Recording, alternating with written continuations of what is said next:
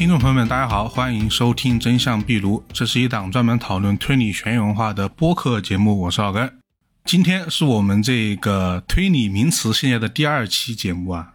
然后在上期节目里面呢，我们和大家聊到了这个暴风雪山庄模式。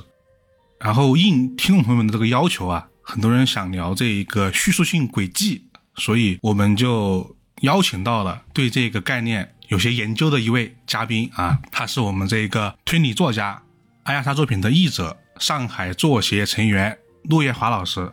来，陆叶华老师给我们的听众朋友们打一个招呼吧。好，大家好，我是陆叶华。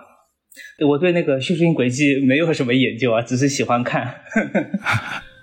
对，因为我之所以说研究，是因为陆叶华老师是写过这个关于叙事性轨迹的这个专栏的啊。嗯，我也是之前看了之后留下了比较深的这个印象，所以说就是蓄谋已久。然后呢，这一次我们就是主要是从一个入门推理小说不久的读者这么一个角度来聊这个名词的。啊，没问题吧，陆月豪老师？没问题，因为你甩出很多这个比较高深的、大家不太懂的知识。不会不会，因为我也是比较入门级的。我最喜欢的就是说，今天我们聊一个入门级的推理小说的 呃呃东西。如果是比较高深的内容，说不定我就聊不了了。这我觉得我们之后高深的也会找陆月豪老师来聊。另外，因为是讲述叙述性轨迹。所以呢，提到作品的名字就会对阅读有一定的影响。呃，听众朋友们可以自行判别，再往下听。我们呢也会在相应的位置做出这个提示和预警。然后，那说回正题啊，我们今天聊这个叙述性轨迹啊，我们后面可能会简称为叙轨，这样好说一点。然后呢，这个叙轨呢，它其实不只存在于推理小说里面，也大量出现在这个。电影，然后呢，电子游戏里面，所以算是一个比较广泛的一个概念吧。嗯，呃，但是我之所以做，是因为很多人还是在疑惑说这个续轨到底是一个什么，感觉它的边界感啊不是特别的明显。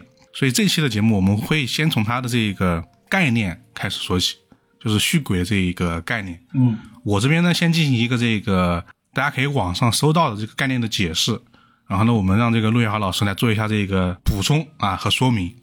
好，大家如果收到这个定义啊，一般是这样说的：他说的是，叙述性轨迹指的是作者在行文中利用文章结构或者文字技巧，利用读者的思维定式或者是盲点，把某些事实刻意的对读者隐瞒或者误导，直到最后才揭露真相，让读者出乎意料的一种写作技巧。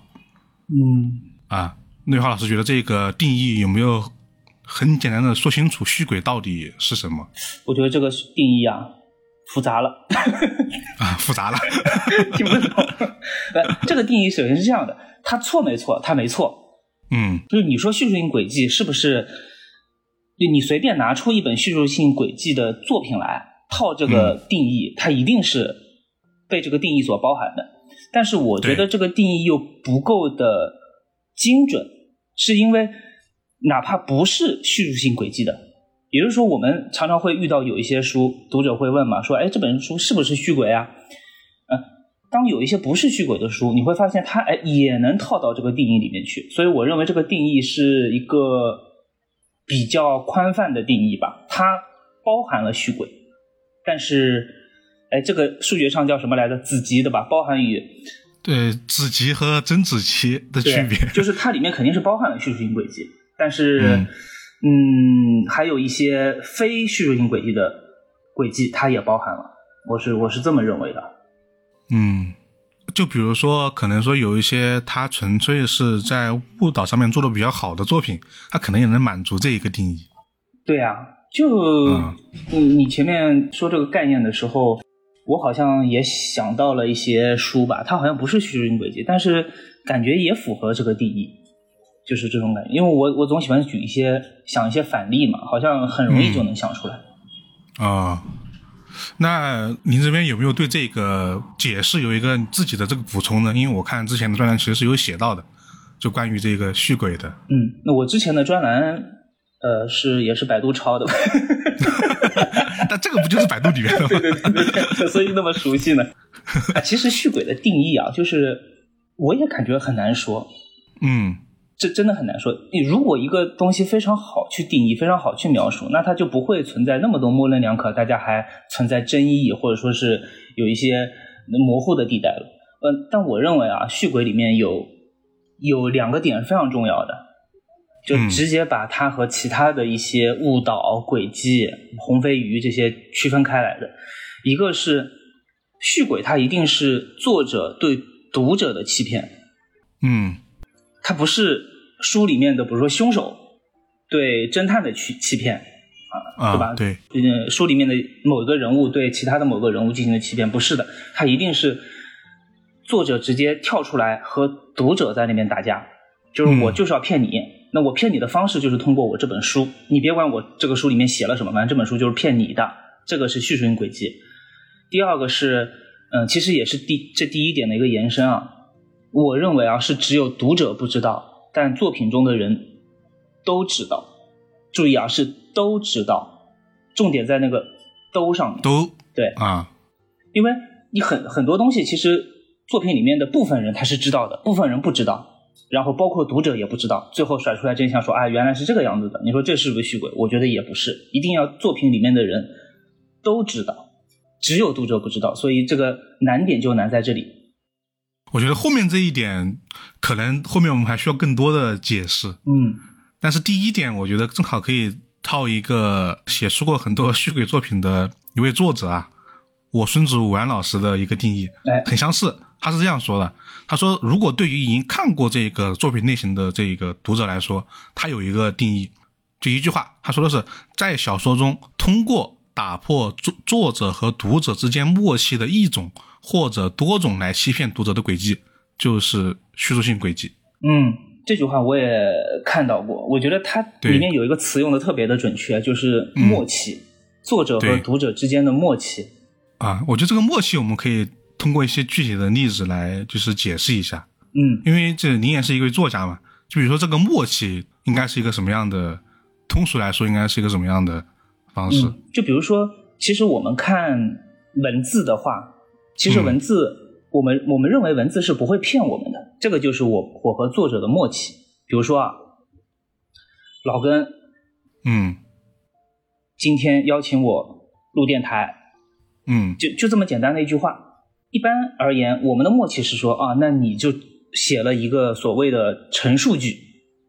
老根今天邀请我录电台，就这么简单一回事嘛。那我不会对对这句话有什么别的一些歧义，呃直到突然你问我，哎，这句话里面出现了几个人？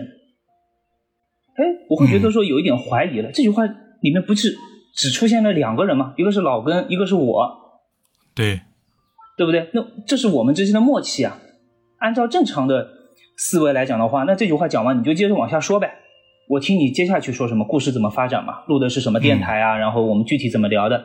你为什么会在这么一句显而易见的话上面还要问我这里面出现了几个人呢？那问题就出在这里。如果是叙述性轨迹的话，这里面可能出现了呃，比如说三个人，老根、今天和我就是三个人。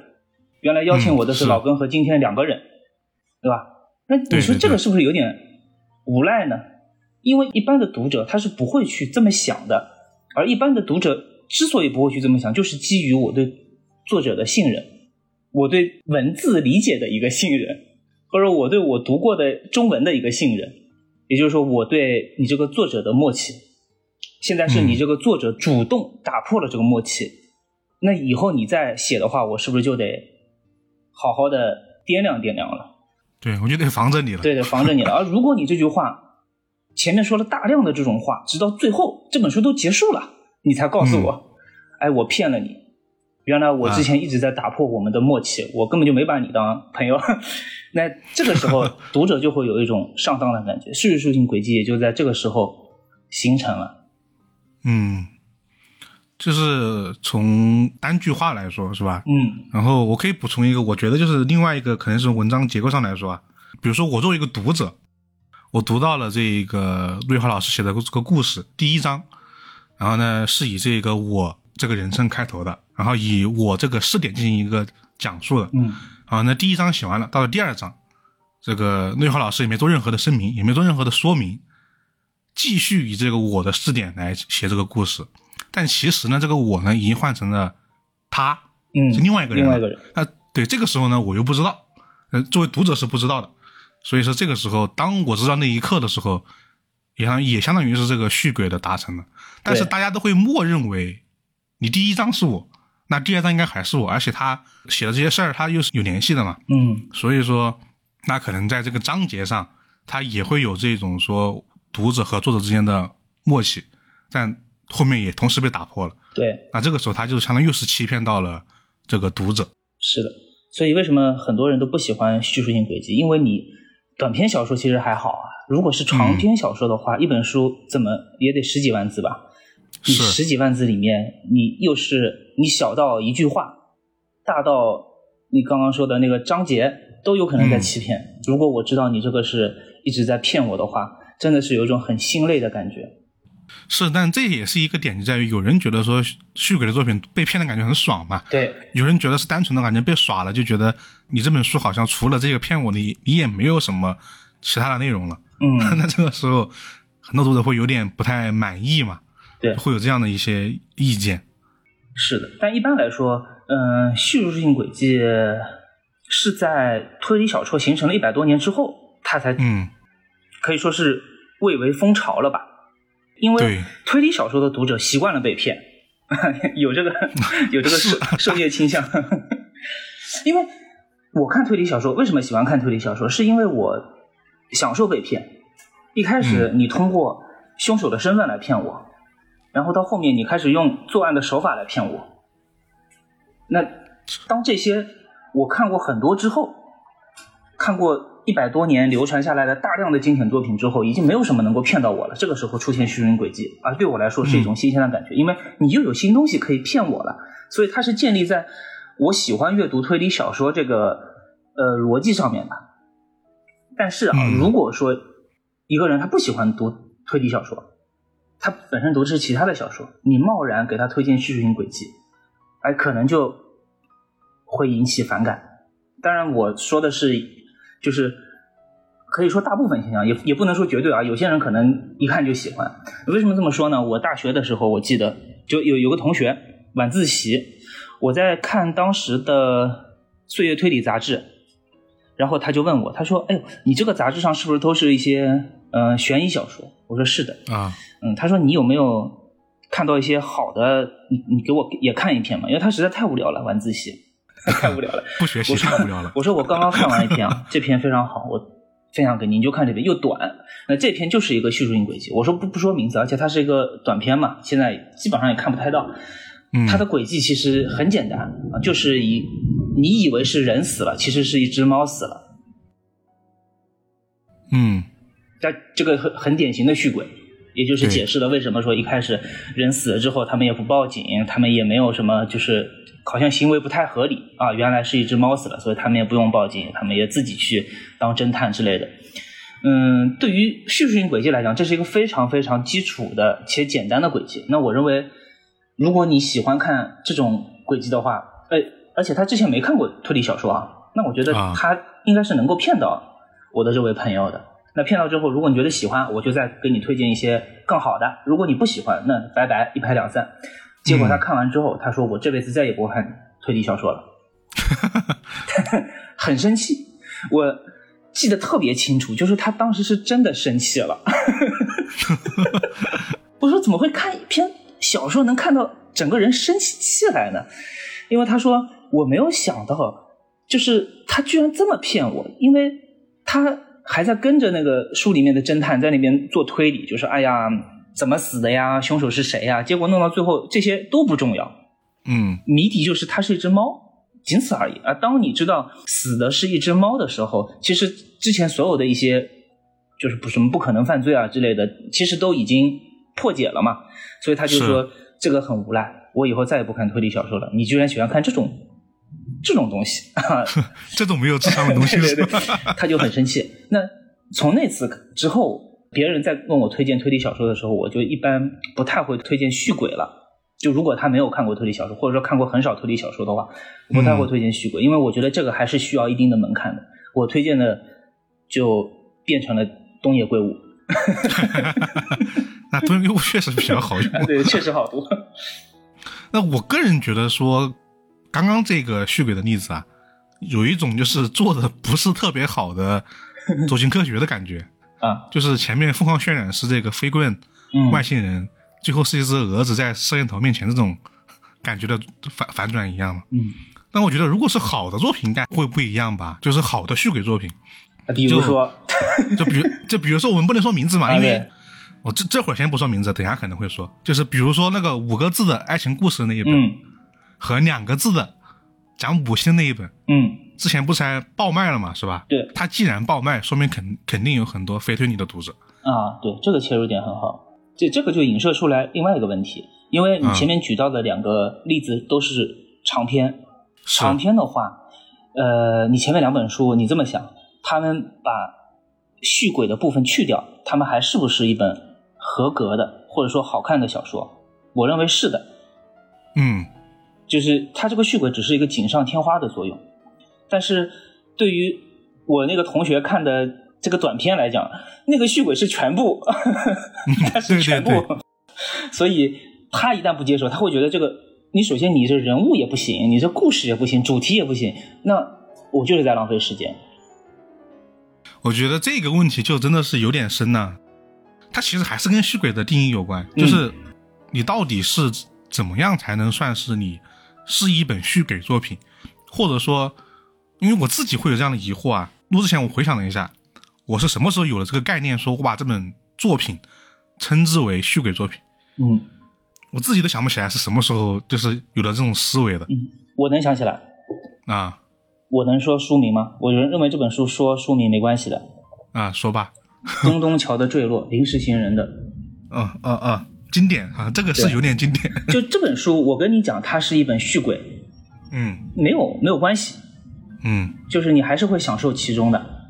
我当时看这本书的时候，我还不知道什么是续鬼，但事实上我之前已经看过临时行人的其他书了，因为它它的管系列不是出的比这个东东桥要还要早一点。那当时我对这种轨迹是有一点。就是我我我觉得是啊，就是骗人的 骗人的轨迹，或者说临时行人式的轨迹吧。因为我当时也没有看太多续鬼小说，嗯，但是东东桥的坠落这本书，它它的主题就是叙述性轨迹，它就是在走你的思维盲区。我记得特别清楚，就是我看第一篇的时候，和我那个同学的感觉是一样的。我觉得你在耍我，你搞了半天啊，不是人死了，是猫死了。我这举个例子啊，东东桥不是这个这个轨迹啊，嗯，对吧？就你不是人死了，是猫死了。好，但它是它厉害的点在于，它是一个短篇连作集啊。就对这个短片结束之后，马上又来一篇很相似的短片。那这个时候我在看的时候，我就会脑子里会非常的警惕。我想，哎，你这个人是不是不是人死的是猫的吧？哎，你你前面已经写过了，我现在已经有这个准备了，你还能怎么骗我？哎，没有想到他正是利用了我认为。你这个是猫，你这个可能是猫，也可能是人的这个思维，又把我骗了一次，而且骗得很爽，而且这样子的一个被骗的是叠加的。看完这本书之后，我对续鬼有了一个嗯比较初步的认识吧。那我我是觉得续鬼它之所以成立，有时候它是建立在读者相信这个事情上的。就像我看第一篇的时候，我相信你不会骗我。我相信死的人确实是人。你说死者，那他死者就是人啊。对。那我看第二篇的时候，我其实我的相信已经打破了，但与此同时，我内心形成了新的相信。我的相信是说，哦，你这个可能是人，也可能是其他的动物。哎，没有想到他在这个基础上再骗了我一次。所以我觉得续鬼在某种程度上，以东东桥的坠落这本书为例子的话，呃，这本书算是非常公平的一本续鬼教科书。他会在一开始给你宣言，而他的宣言，他的挑战读者是他前面的那篇小说。他骗过你之后，他还能用同样的方法再骗你一次。嗯，而那个时候，呃，看完那本书之后，我就彻底迷上虚鬼了。是那本书，我确实能对虚鬼有一个比较清晰的这个读者的感受的，很全面的一个，而且是。那说到这儿，其实我正好要说一个问题，就在于说，我刚刚说我虽然没有具体的时间的这个概念，但是呢，我有一个类型的概念，就是什么？我之前一直是把续鬼和日本作品画上等号的。嗯，就我看到大多的续鬼作品都是来自于日本的作品，而且甚至还能再加一个更加限定的词，是更多来自于新本格的作品，是吧？对。呃，然后虽然说啊，这里会就说一下阿加莎的某本作品啊，必须得说名字了。就虽然说大家都说续鬼的起源是阿加莎克里斯蒂的《罗杰一案》，是吧？嗯但是呢，实际上呢，我们看的多的呢还是日本的作品。嗯然后呢，我又想了想，那这个词到底是从日文来的，还是从这个英文来的？我就搜索了一下嘛，然后查了查呢，发现啊，这是个中文来的。呃，这这个词确实是日文来的。哎是这个叙述性轨迹呢，就来自于日文里面的叙述性轨迹。然后呢，叙述呢那边也用的汉字，但是轨迹呢用的就是这个假名。嗯，啊大家可以听听这个，我放个电子音啊。哎呦，叙述トリック所以说呢，这个就是一个直接翻译，它就是叙述性轨迹。嗯啊，我以为日本人至少知道他们这个词是从哪里来的吧？嗯，我去一查，发现日本人也不知道这个词从哪里来的。 你就不知道第一本正儿八经的这个这个叙述性轨迹小说是哪一本是吧？对我去查的时候发现，大概在二零一九年一月份的时候啊，这个《匣中湿热》的作者就是四大奇书这个嗯嗯集的这个作者，竹本健治，他当时在在推特上问了一个问题，就是说说国外呢好像没有对应“续鬼”这个词的一个词，嗯他就好奇说日文里面这个词到底是谁发明的？然后呢，底下一堆这个推理作家，然后评论家、读者们给他回应，比如说什么李世行人啊，这些人都去回应了，好像说了自己想起了这个时间，说了半天，在这个角川文库一九七九年第一版的冷面杀人事件中，高嗯，比光那一版。的，说当时这个全田万志使用了这个叙述性轨迹这个词一次，嗯。然后呢，再呢就是没有明确的了。后面有人说是说自己是在一九七五年看到的，怎么怎么之类的，啊但是呢都没有看到这个词的明确的提法，都说的是，哎，好像这个词开始用觉得挺合适的，就一直就用了，嗯但不知道什么时候取的。那我就好奇了，那他们之前怎么称呼就是阿婆的罗杰一案的呢？嗯你都没这个词，你怎么 你怎么称呼这个东西呢？然后他们说怎么称呼的，说的是阿婆的那个轨迹，就是直接把阿婆跟这个做了一个就是绑定了。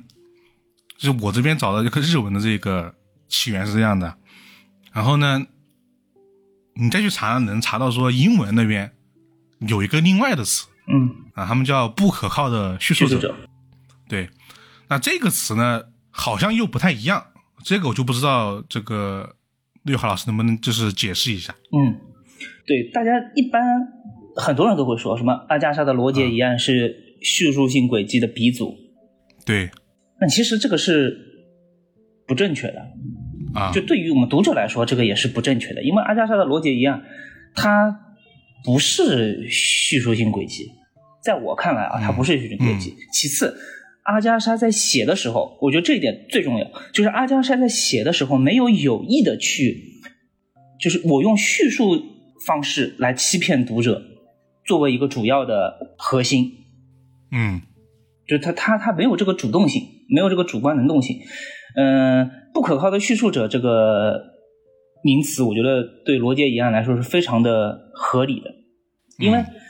阿加莎克里斯蒂他首先他非常的具有天赋，他是个诡计天才嘛。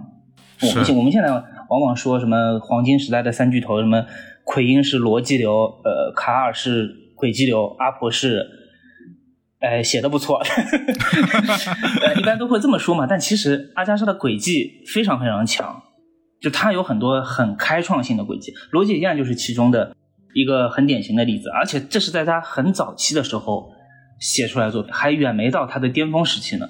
他当时的想法，我觉得是非常简单，就是他觉得，哎，似乎没有人这么写过，但事实上之前有有书这么写过啊，没有嗯罗杰一样那么有名。我不知道阿加莎是不是受了借鉴，嗯、但是他觉得说，哎呀，没有一本堂堂正正的本格推理小说是这么写的，就是这样子的凶手形式没有没有出现过。那他的思考范围还是在 who 这个上面的。比如说阿加莎，大家仔细去看他早期的作品啊，他的意外感往往来自于凶手的意外性。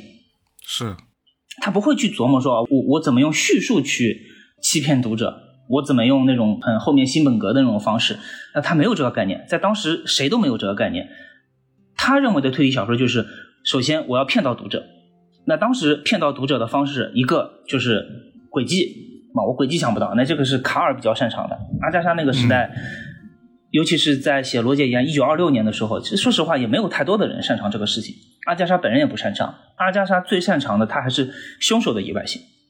这个是从他的斯塔尔斯庄园奇案到高尔夫球场命案，然后到这本罗杰一案，就是这些都是波罗系列的长篇嘛，一直延续下来的。所以你会看到罗杰一案，它其实不是叙述性轨迹的开头，而是阿加莎的不可能凶手的延续。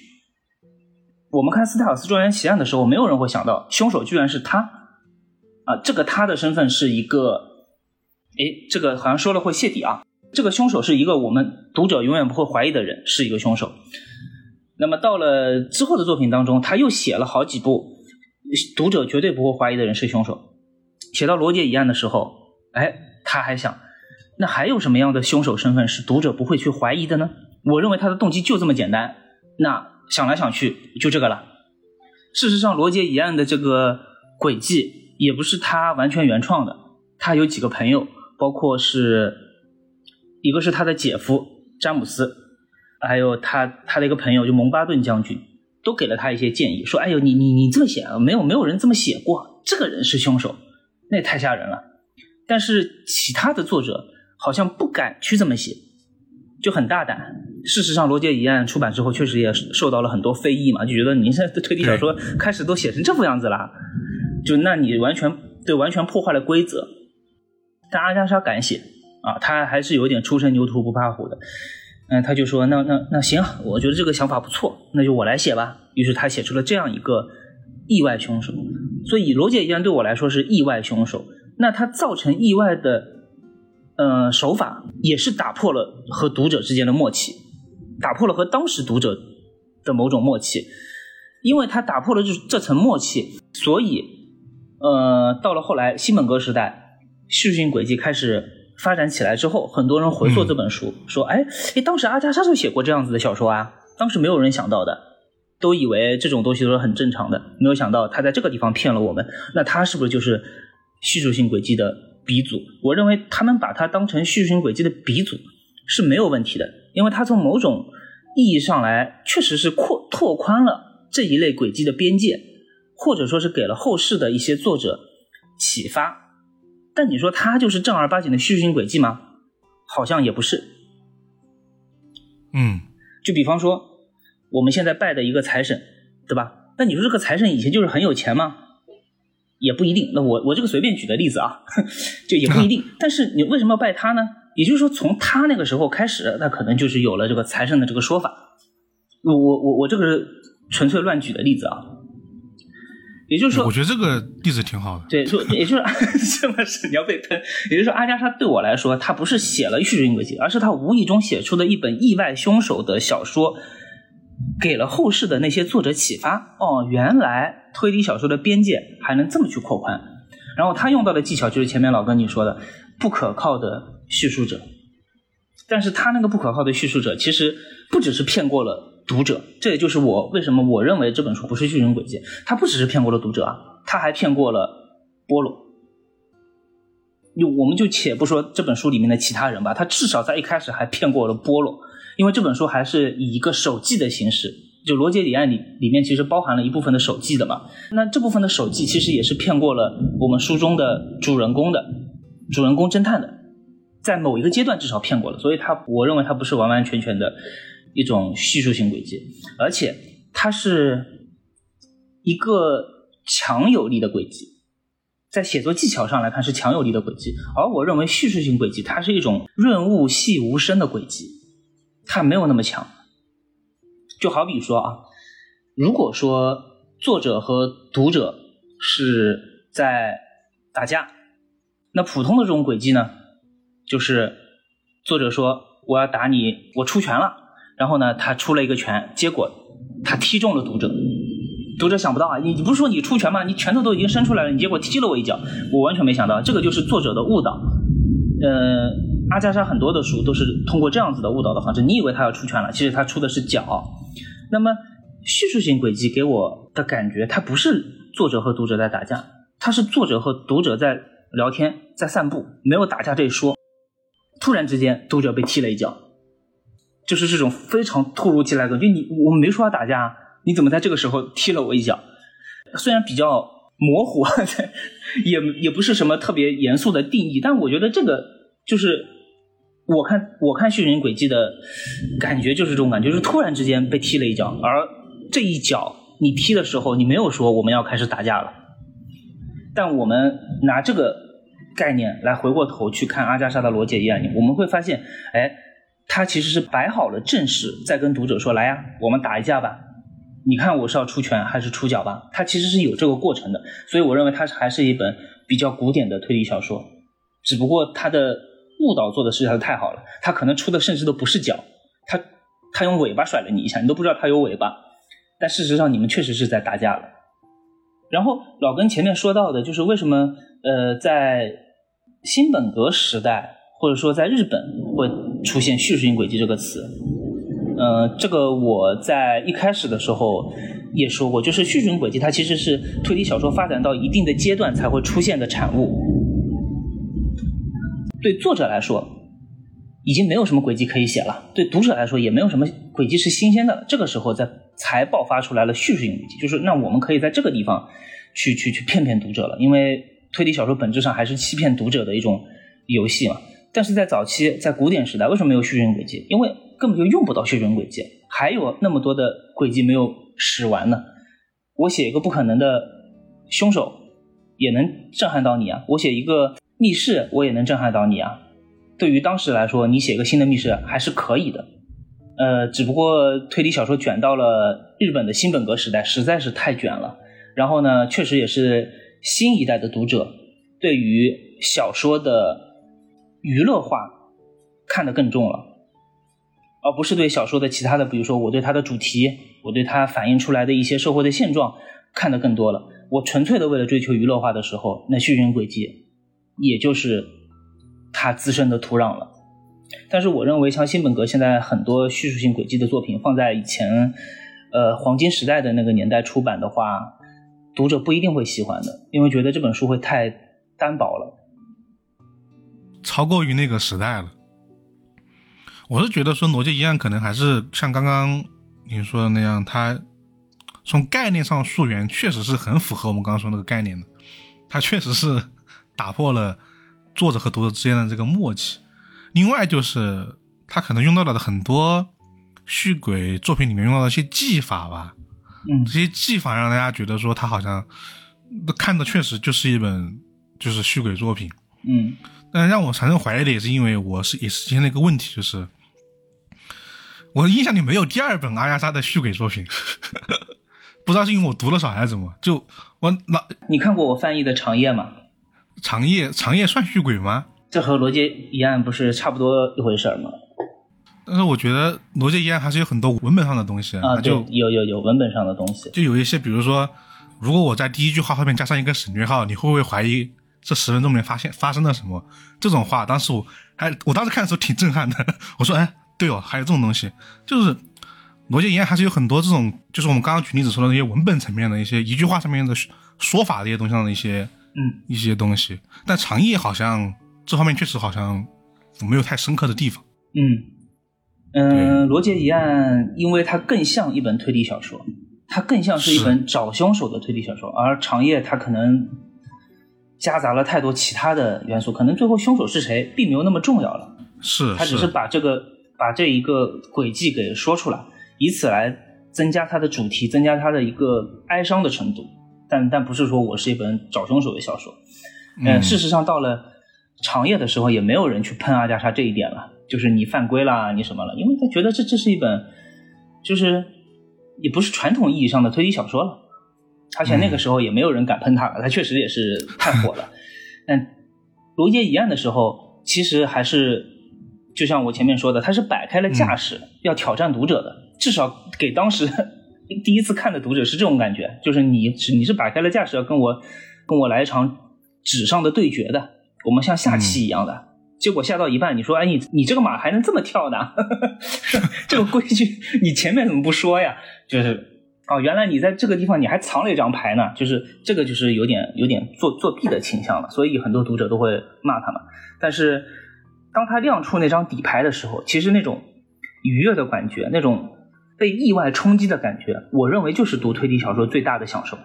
就你别的什么都去不用管，就它就是一种享受。你试问你。这辈子能够看多少本小说，能够得到这种享受吗？我感觉没有多少本吧。嗯，很多的批评都是因为哦，我被骗了之后，我被就一下子被先被骗，对我先被骗，对我我骗了之后，我回过头去想，哎呦，你这么骗我，是不是有点不太不太符合道德呀？是是，那你这个就，我就问你骗没骗嘛？骗了那就行了，我就推理小说，真的我。尤其是我看到现在，我就发现能够骗到我的推理小说越来越少了。那越来越觉得《罗杰疑案》是难能可贵的中小说了。能够打破那个常规还是特别难的，说实话。对，我就很怀念那种感觉。还有一本叫《斯塔福特疑案》啊，这个我真不知道，没看过。不是不是非常有名的。呃，这个这个阿加莎的作品吧，也是一本烂作，大家也不用去看。但这里面或多或少也用到了不可靠的叙述，但是这个不可靠的叙述呢，可能不是像罗杰一案那种非常主要的人物在那边叙述，他可能是一个重要的证人，或者说是我不屑底啊，就是一个你，反正这里面也出现了不可靠叙述啊，只是他没有像罗杰一案那么那么的重要而已。但我认为阿加莎其实自己是喜欢自己这个轨迹的，不然他不可能在之后的作品当中反复的又拿出来用。因为一般骗过全世界的人一次，因为罗杰安已经大火了嘛，嗯，骗过你你你不说全世界吧，你至少英美两国的读者肯定是基本上能被骗的全部都骗到了。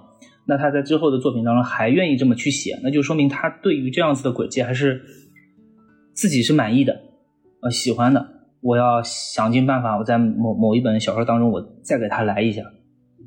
那接下来就是延伸我们刚刚那个问题啊，因为上期有很多人问这个续鬼啊和红飞鱼之间的区别。嗯，我们顺带把这个不可靠的叙述者一起说了，就是三者的区别是什么？嗯，因为我这边先可以铺垫一下，因为我看到一个很好的一个对于续鬼跟不可靠的叙述者的一个解释是这样的。这个续鬼呢是只说真话的骗子，嗯，但是呢不可靠的叙述者呢说的是不知道说没说真话，不知道骗没骗人的陈述者，嗯，有所保留的，它是这样的一个区别。那那红飞鱼呢？然后红飞鱼呢，我觉得比较简单了，它应该跟这两者不在一个维度，维度里面，是。它就是误导嘛，它就是一个经典的误导。红飞鱼它原本它那个概念是啥来着？老跟老师百度一下，他原来好像就是说，呃，猎人训练这个猎犬，所以给他闻那个红飞鱼，好像是这个意思吧？因为红飞鱼的味道特别大，就你猎犬闻到了红飞鱼的那个呃味道之后，它可能就追踪不到自己的猎物了。但是呢，猎人就用这个红飞鱼的味道一直去训练这个猎犬，然后呢，这个猎犬下次再去捕猎的时候，不管闻到什么味道。他都觉得说，哎，我上过当，我这次不会再上当了。这个叫红飞鱼。那么放在推理小说当中，这个红飞鱼就是变成了误导的呃代名词吧。其实直接说误导也行。为什么说红飞鱼？就是写小说的人还是有一点装的倾向，就觉得我有一个专有名词，对吧？那红飞鱼，红飞鱼和叙事性轨迹之间有什么区别啊？我觉得红飞鱼它是给选择的。也就是说，它是给读者选择的权利的。当作者抛了十条红飞鱼出来，意味着读者的面前有十一条路，其中一条是正确的，另外十条都是假的，都是误导的，对吧？是这个意思吧？嗯，是。续轨就一条路，并且这条路就是歪的。你有没有发现续轨引导你？对，续轨从来不让读者做选择。有没有发现这一点？他也也有选择，但是这种选择是在跟你的心理在博弈，就是，哎，是不是这样的？不，你你你没法选择，因为你都不知道他在骗你。啊、对，那也是，就是你已经，你如果知道他在骗你，那可能你就被你就识破了嘛。但是有一种，比如说，我会我会看一本书，我是因为续鬼去看他的呀。啊，那你知道他是续鬼了，所以为什么续鬼一开始的时候尽量不要说自己是续鬼，嗯，就还是因为他需要在不经意的时候骗你。但是我觉得在目前来说，这样已经很难达成了。挺难了就是，挺难了。一本书的宣传，它需要这个东西去给它标榜一下，嗯说嗯这是一个猜不出来的虚鬼啊这样的。嗯呃，一般虚鬼基本上都猜不出来，嗯，因为是，因为虚鬼它就是不公平的。如果说推理小说还是有一点公平性的话，那么叙述性轨迹它彻底就是不公平的。就像我还是拿我原来那个例子来举吧，我说老嗯根今天邀请我来录电台，你说这句话是不是续鬼呢？解释权完全归我这个作者所有呀，对吧？嗯如果你被骗了，那我说，哎，今天老根和今天是两个人啊，你被骗了，傻帽。哼 如果你一开始就我我有所怀疑了，我问你有几个人的时候，你说三个人，老根说，哎，我很聪明啊，三个人被我看出来了。老根今天我这里面有三个人，我说我没骗你，这里面就两个人，你还是傻帽。所以这个解释权是归作者所有的叙事性轨迹啊。我是想的是说，在一个这么多作品写的过程中，他会不会逐渐的，就是也会达成一种公平性，就是你不能搞这种，是吧？虽然刚刚那个例子不能作为直接的来使用，但是你刚刚那个例子特别特别傻，如果你真这么写的话，那你就被喷死了。就是大家写这么多之后，大家你得遵守一个，就是你至少得在一个范围内来使用续轨嘛，你不能真搞一些就是你看着你这个续轨还得聪明一点，是别别就硬来，就还是得聪明一点。这但是所谓的聪明，呃说白了就是你前面加多少浮线嘛。嗯你前面加的浮现越多，你哪怕你哪怕真的很离谱，说这个这个世界上是外星人的，嗯原来跟你聊聊天的这个人一直是个外星人啊，你没发现吧？这其实是个很离谱的解释。但是只要你前面加的浮现足够多，你加一百条浮现进去，说这个人有一双大眼睛，这个人是没有眼白的，这个人的皮肤一点都没有褶皱，你只要加的浮现够多，其实嗯，对于读者来说也是能接受的。所以我觉得可能还是说，首先红飞鱼这个比较好解释，嗯它就是误导，它可能存在于这个虚轨作品之中，它但它存在于所有推理小说中。对，基本上就是很被广泛使用的例子了。嗯这个就没有什么太多好讨论的了，我们基本上就是结论了。然后这个不可靠的叙述者呢，他还是不一样。嗯呃，我们刚刚也说这个原因，我刚刚突然想到一个可以作为区分的一个点，啊就是那个罗生门，也就是这个竹林中，嗯嗯，他应该就是明确的属于是不可靠的叙述不可靠的叙述者，但他完全不是虚鬼，是吧？因为那个人说的话你不知道真假，但是呢啊，你不知道他有没有骗人，嗯就是你一切都是模糊的那种感觉的，嗯。他可能更偏向于不可靠的叙述者这么一个概念。是，我觉得老温你举的这个例子特别好。你你像罗生门这种，他其实嗯陈述的对象是书里面的其他人，是，比如说我是这个法官，对吧？我是那个那个仲裁的人，你们每个人都来说一遍。他面向的对象不直接是读者，而续鬼他一定是直接跳过了书里面所有的人来骗读者的。对他就算骗了书里面的人，那他也是要骗读者的。对就他有一个明确的我要骗读者的嗯意识，嗯是吧？但是罗生门明显他不是为了就是来骗读者嘛，嗯，他就想表达一种说这东西它就是叙事者本身是模糊的、不可靠的。是对，然后呢，我是觉得说大家可能还是有些不清晰的部分的话，接下来我们那个环节绝对可以让你分清楚，那就是叙事性轨迹的分类，就是他会用哪些大的手法，我们不说那么细，嗯，用哪些东西来让你作为混淆，怎么来骗你嗯啊？这个就得让陆彦浩老师说了，毕竟是吧，也写过啊，大家也被骗过 我主要是骗的骗的比较多了。就啊，但我们这里说的只是一些比较大的点啊。现在叙述性轨迹发展到现在，已经有很多的高阶版了啊。那我说的这个套路，但是这个套路是可以组合的。嗯我先说这个套路的基础吧，大家就是一本一个故事吧，它之所以成立，它有四个要素啊，就人物、地点、时间、事件。你有了这四个要素，一个故事就成立了。那么这四个点恰好就是叙述性轨迹最基础的，在四个就是可以可以去欺骗读者的地方。比如说人物续轨，我们能看到很多很多人物的续轨。所谓人物续轨，就是包括人物的数量。那前面我举的那个例子，对吧？嗯嗯，人物的性别，比如老根邀请我来录一个，哎，这个例子不好，我直接用露露姐这个例子吧。啊，好，露露姐好一点。是不是？露露姐好一点，就是嗯推理小说作家当中有很多叫什么什么姐的，对吧？那我对，绰号叫露露姐，很多人都是啊，网上说喜欢我啊，喜欢我，后来得知我是男生之后，对吧？就 书都不买了。啊，书都不买了，敢说你写的也就也就这样嘛。我们一最早都是在豆瓣上面认识的嘛，豆瓣上面你们知道，就是呃姐姐、学姐，对吧？是，露露姐就是那种，而且豆瓣上面的那种头像都不放真人头像，不像现在的微信，都是放一些啊二次元的头像。对，哎呦，我当时我们聚会的时候，我就在想，哎，我们第一次聚会的时候，我非常激动啊，我就在想，哎，这个推理一聚会，只有我一个男的，我觉得我今天要不要买单啊？我真的，我出发的时候我还在想这个问题，大概有五六个人吧，我想，哎，他们都是什么姐什么妹的。我要不要买单啊？然后我还对吧，喷喷香水，头发捯饬捯饬，我出去聚会了。我想，哎，都是呃女生，然后呢，我有点绅士风度。第二个呢，大家都是喜欢看推理小说的，能够一下子找到那么多志同道合的朋友，又又是异性朋友，我真的是就非常的开心。到了饭店，门一推开，我说不好意思，走错了。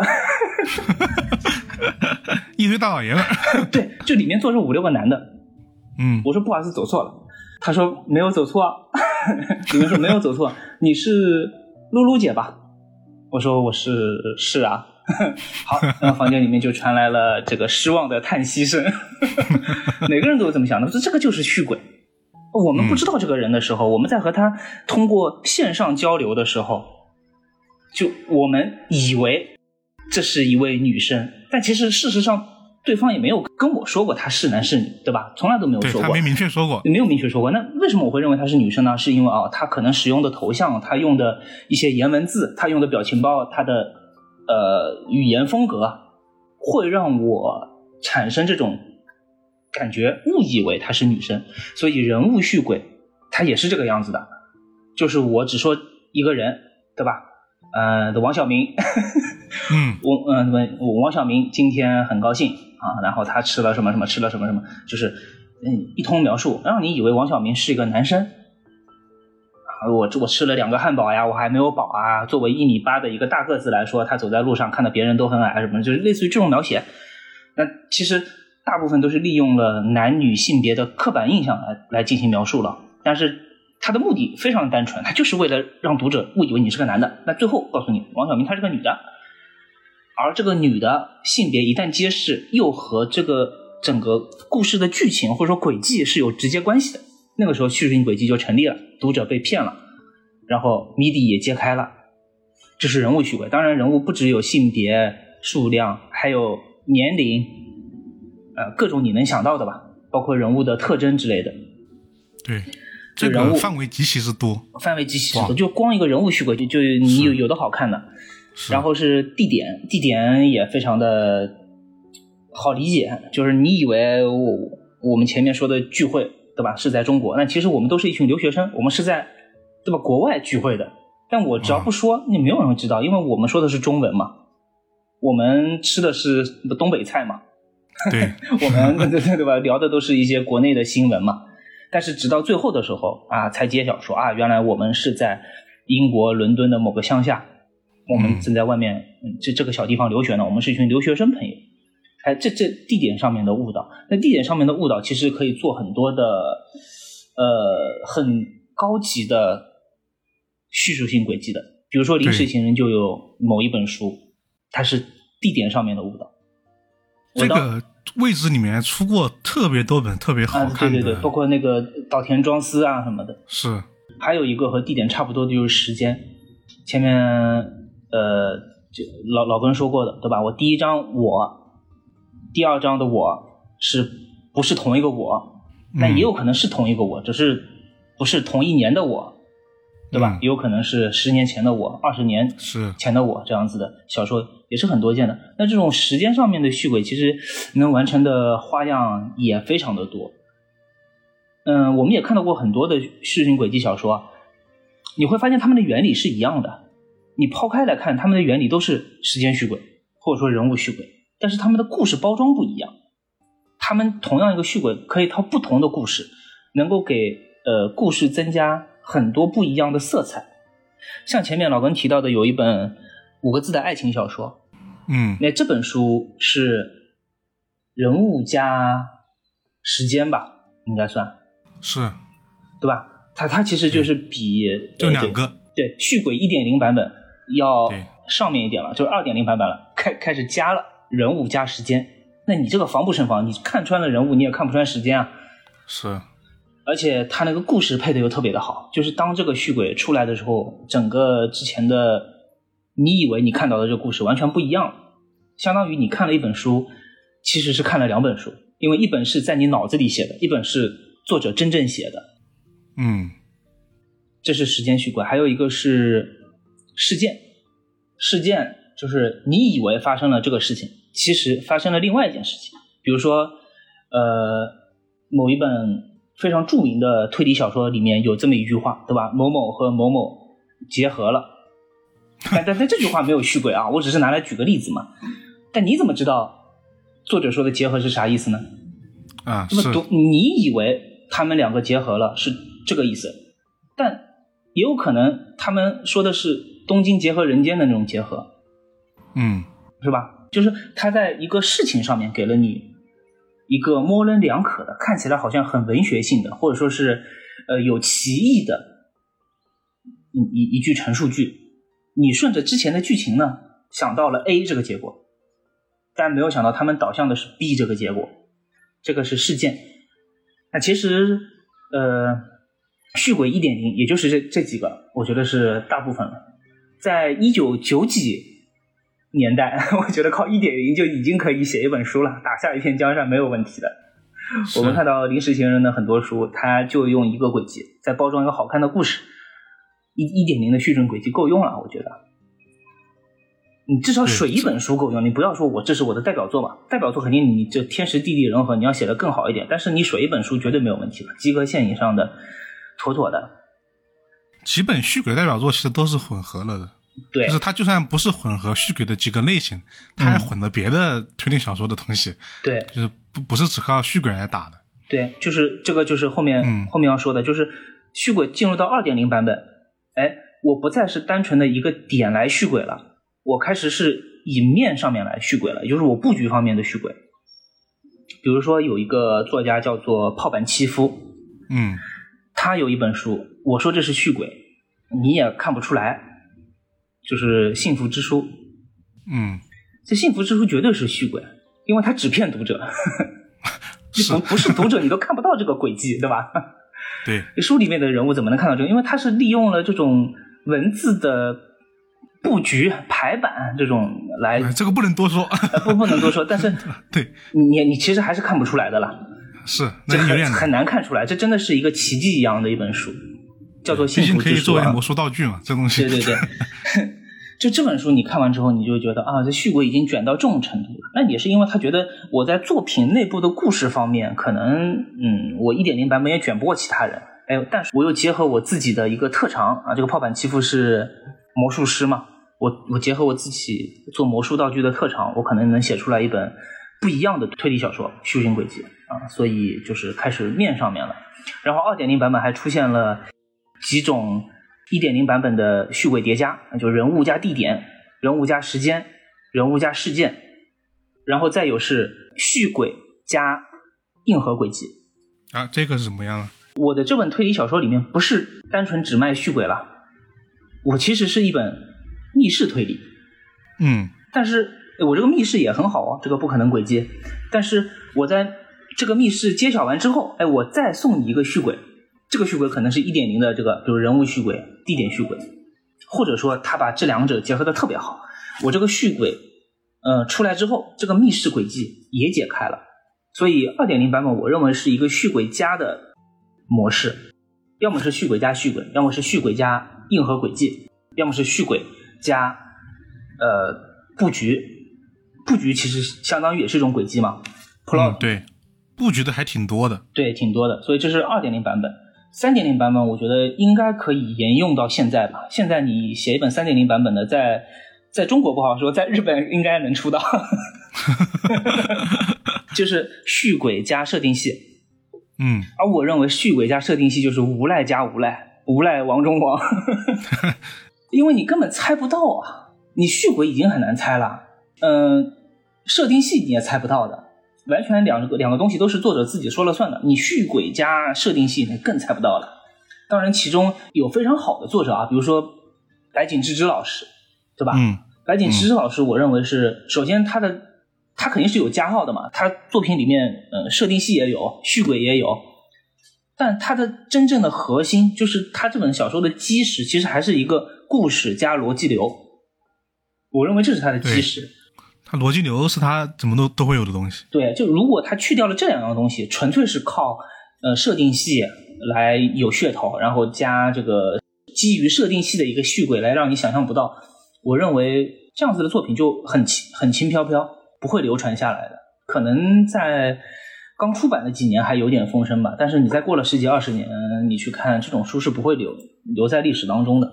所以我更愿意在三点零现在的三点零时代，把白井智之老师作为一个教科书般的作者呃推荐给大家，是因为我觉得他写的，你甚至可以说他写的不是续鬼，但是他的嗯作品当中有续轨，我觉得这个是最好的一种呃比例吧。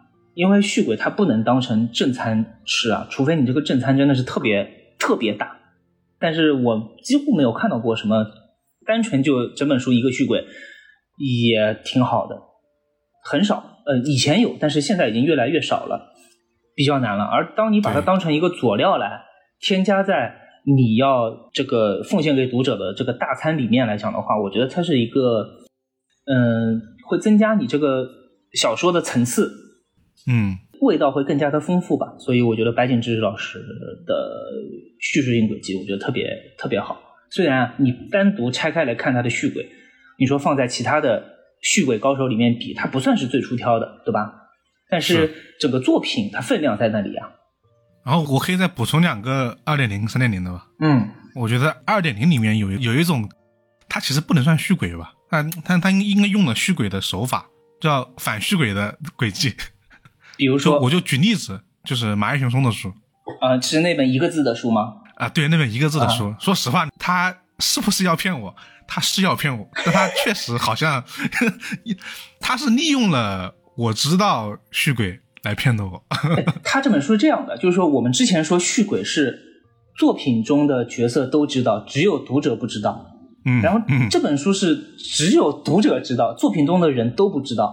是但读者以为作品中的人都不知道，只有读者知道，有点拗口。但是他就是在这种，就是如果你看多了续鬼的话，再看这本书的话，会觉得啊特别有意思，特别新，就是你看的。越多，骗的越惨，他对就是专门专门骗我们这些 杀熟啊，就是这个这本书就是杀熟的书啊。就是杀熟的书。然后另外一个就是三点零的，就 Meta 这个元叙式的这种误导，嗯我觉得很多这种涉及到什么做中作啊，这种比如说这种虚幻的世界，比如说这里面有个游戏的世界啊，嗯，表世界、里世界啊这种类型的虚轨，我觉得算是算是三点零吗？感觉感觉二点零好像也有，有些比较牛逼的作家确实好像很早就写出来过。是的。就你前面提到的那本《匣中失乐》，它其实也是有点这种感觉的，对吧？对对对，做中作的虚轨嘛。然后，呃，但是我更愿意把它放在三点零吧，因为我觉得它这个属于是加设定系了。当然还是看故事怎么样。你你说这个是嗯续轨加布局也行，是它续轨加布局它就是二点零嘛。对，反正中述这个大的方向是很多的，呃，就如果你读过一些呢，你就会情不自禁的就会去去找一找，是吧？对号入座。就比如说，我们说最初级的吧，现在我们只要看到这个小说里面上来就是我他一个名字没有，就就已经开始天线就已经开始 报警了，怎么回事儿？就不指名道姓的有问题，算是一个读者之间。的一个这种反应嘛，算是。嗯，对，这这个确实有点 PTSD。所以，当你看多了续鬼之后，我也不知道老哥你觉得是好还是不好。现在我看正正常的推理小说 就有都有点不正常了，这真的 PTSD。比如说我看东野圭吾的小说好了，这多正常的小说啊，甚至连轨迹都没有。但是我就会觉得他是不是要骗我了？为什么前面你说这个人叫加藤，后面你说这个人叫美东？这个人叫加藤美东，是不是加藤美东两个人？这个 我就会这么想，所以是 PTSD 了。其实这本书没有那么精彩，被我想的好精彩啊！其实就是一些很正常的切换人称，但是被续鬼搞的吧，就不太正常。对的，就老想着是不是哪里有问题，去猜一猜。我现在看这种长篇小说，你最好章节都不要给我分。从头写到尾，好不好？你分了第二章，我就想第二章是不是就重新开始一个故事了？不是我了。我就觉得说，因为这么多手法吧，特别是这种交替使用的手法，让续鬼确实有更多能够被继续玩下去的这个基底。就这么几点，那足够玩了。足够晚了，它光组合就组合的好多呢。这里面，我我们啥时候到谢底部分？呃，快了，快了，行。然后，呃，我们刚刚说了这么多的这个手法，这么多的，呃，它的具体的实现方法，大家可能对续鬼有更加清楚的这个了解了。嗯，包括和其他的类型的一个区别啊。然后，自然而然会有一个问题，就是作者用了这么多骗人的手法，是吧？那么，续鬼这个东西到底是不是公平的，是一直以来在推理小说的读者里面的一个争论吧。这方面的讨论啊，我们可能会涉及到一些作品的泄底啊，呃，所以如果大家觉得有点介意的话，可以跳过这部分的内容，到我们这个下一趴啊。首先，我个人觉得啊，嗯，当你已经知道这本书是续鬼之后，你再去讨论它公平，其实没有多大意义。我个人是这样觉得，是，我觉得不公平。对，因为怎么说呢？我觉得。我觉得是还是跟这个词的这个起名有关。我现在依然觉得叙述性轨迹不应该算成轨迹的一种。就说了这么多，我们刚刚说了那么多的这个解释，它的使用手法，它的这种实现方法，嗯，我觉得它都像是小说的写作方法，嗯，而不是轨迹的这种感觉啊，这我个人的观感，嗯，就是。你如果说是一本完全没有杀人情节、没有没有案件、没有侦探的的小说，用刚刚的所有方法，确实能够实现一本小说的，嗯，而且写出来应该也挺好看的，甚至可能有这样的作品。但是你说它是什么轨迹吧？你这个时候再去比较，就觉得它好像它不叫这个名字也是 OK 的。所以我觉得它是小说的创作方法，所以你没有必要追求它到底公不公平。就 我个人是这样的觉得。但有人是这样觉得的，有人说觉得，是吧？首先，推理小说要有要有核心轨迹，虽然这句话现在看来好像也不一定。然后呢，那东野圭吾就没有啊？对，那你的轨迹呢？那一定有，那你的轨迹一定要公平，是吧？那续轨是轨迹的一种，那续轨是不是得公平？嗯，有人会这样想，但这样想也没错，我是觉得啊。嗯，所以说，我就觉得可以讨论讨论。我我我我前面说过了，你续轨就没有公平。他所谓的公平，就是说找补嘛，就是前面的浮现多不多。但是浮现，当你没有回收的时候，它都不叫浮现。没有回收的时候，它只是描述而已。所以我认为就就是不公平。事实上，我认为所有的推理小说都是不公平的，不只是叙述性轨迹。那那我我也是这样的观点。公平，说实话，作者怎么着都得。他都得藏东西，只是藏的好与不好，是啊，明显和不明显的区别。嗯，就你们本来就不是旗鼓相当的对决，是，或者说你想看一本推理小说，你本质上就是为了享受那个被被骗去的，你在追求公平，那你是想赢吗？难道？我我请问，就是你，就 这个这个多么有人是想赢的哎，，不是，不但是想赢但这个多么矛盾呀！你是为了你看推理小说是为了享受被骗的乐趣，同时你又想赢，想赢你就不可能被骗，对吧？这这是个矛盾的事情嘛？就像你跟渣男谈恋爱，你想获得幸福一样，这是个矛盾的事情。那你就不要去找渣男呀。这个我我只是举个例子啊，这个嗯渣男渣女一开始就告诉你了，我是渣男，我是渣女啊，我会骗你的。哎，你不信邪，你非得去在身他身上找幸福，那找不到的呀。叙事性轨迹也是一样，他一开始就告诉你了，我我是会骗你的，兄弟，我肯定会骗你的。你还想来在我身上找公平？那你这不是在找不自在吗？而且读者怎么可能玩得过作者呢？因为有误解，就是大家都认为，呃，读者和作者是坐在棋盘两端的人。我们在下棋，看谁赢。但是你不要忘了，这个棋是这个作者创造的，下棋的规则也是作者说好的。他又当球员又当裁判员，你怎么可能打得过他呢？所以你们本质上本身就是不公平的。啊，这是推理作家说的话，大家可以听一听。但 陆月华的小说还是比较贵。因为我觉得这一点在于什么说呢？读者跟作者都需要这一个公平，就是不然确实玩不了。我认为不应该叫公平，应该叫嗯，就就很俗那句话，就是情理之中。嗯他只要情理之中就行了，不不不是说我因为公平，所以我真的能下赢你，而是你堂堂正正的，你摆好了谱，然后我也照着你的那个规则我去下了，下了之后你跟我说，哎，你在这个地方下的不对，你看啊，这个地方如果你这么下，你可能就能赢我哦。但是你当时不可能这么下，因为我在那个地方已经误导了你，我在那个地方已经呃告诉你这个不是这个样子的。他他得原原本本的有一场解释的戏，所以推理小说的高潮，它不是动作戏，它是语言戏，最后往往会侦探召集所有人在一起解释我是从哪里误导了你，或者说侦探那个时候其实已经变成了凶手的代言人了嘛，他往往说的是凶手是从什么地方误导了读者，然后呢，或者说误导了我。然后他还要用另外一个视角，就自自己左右互搏啊，说我又是从什么时候开始发现不对劲的，然后我破解了这个手法。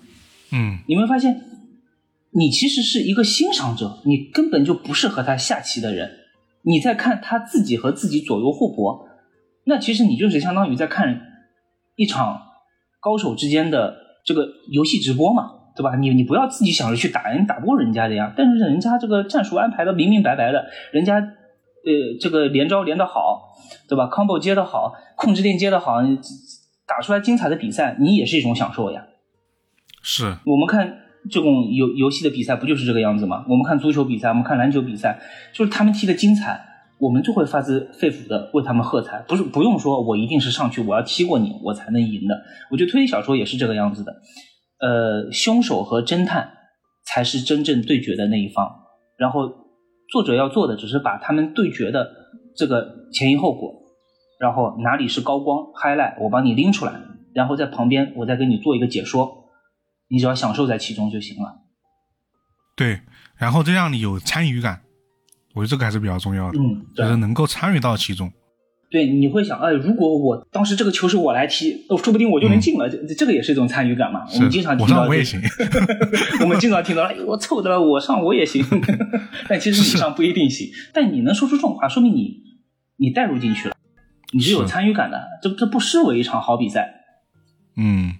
那我觉得就是说，我觉得我们讨论叙述性轨迹，就我们至少在我们这期节目里面，与其讨论它公不公平，不如讨论它到底完成的好不好，嗯，对，是吧？就是那陆叶浩老师觉得说什么才是一个好的虚伪作品呢？就是写的好啊，你可以先从写的烂的喷起，再说写的烂写的好的。写的烂的喷起啊！我报名字吗？呃，可以报啊，我觉得你说不好，大家应该也不看了吧？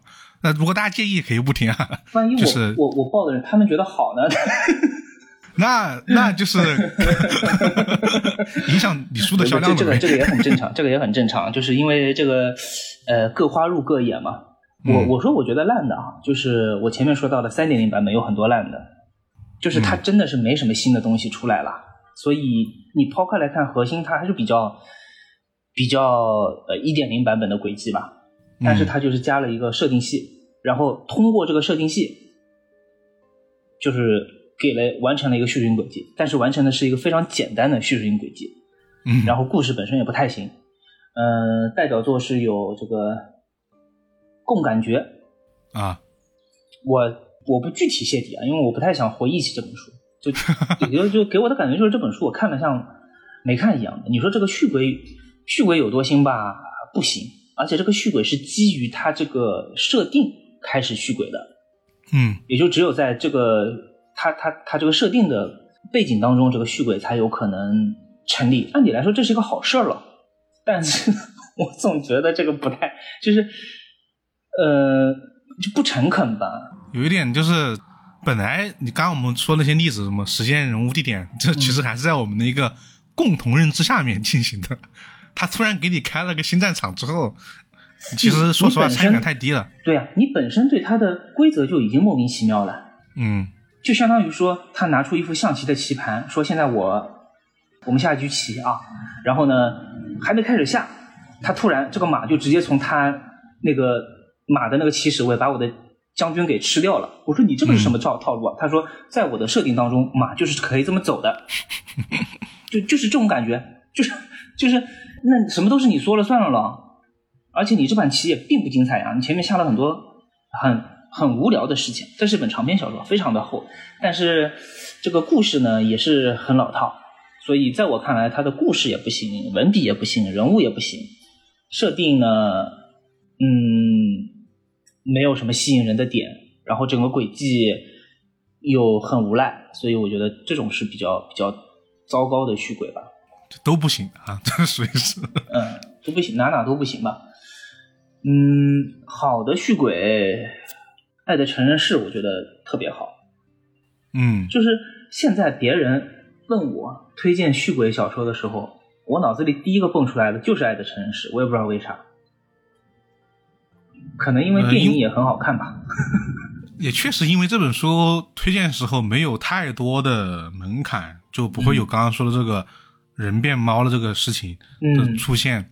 然后又是一本呃爱情小说嘛，毕竟对于大部分人来说还是就是对你就算没有你也期待嘛，是吧？对它，它其实还是好看的，就是嗯，很多书的宣传语都写了，就是最后一句话让你什么嗯，颠覆整个故事，让你惊到对惊掉下巴。我已经看过，好像好几本书都是这么说的了，好用。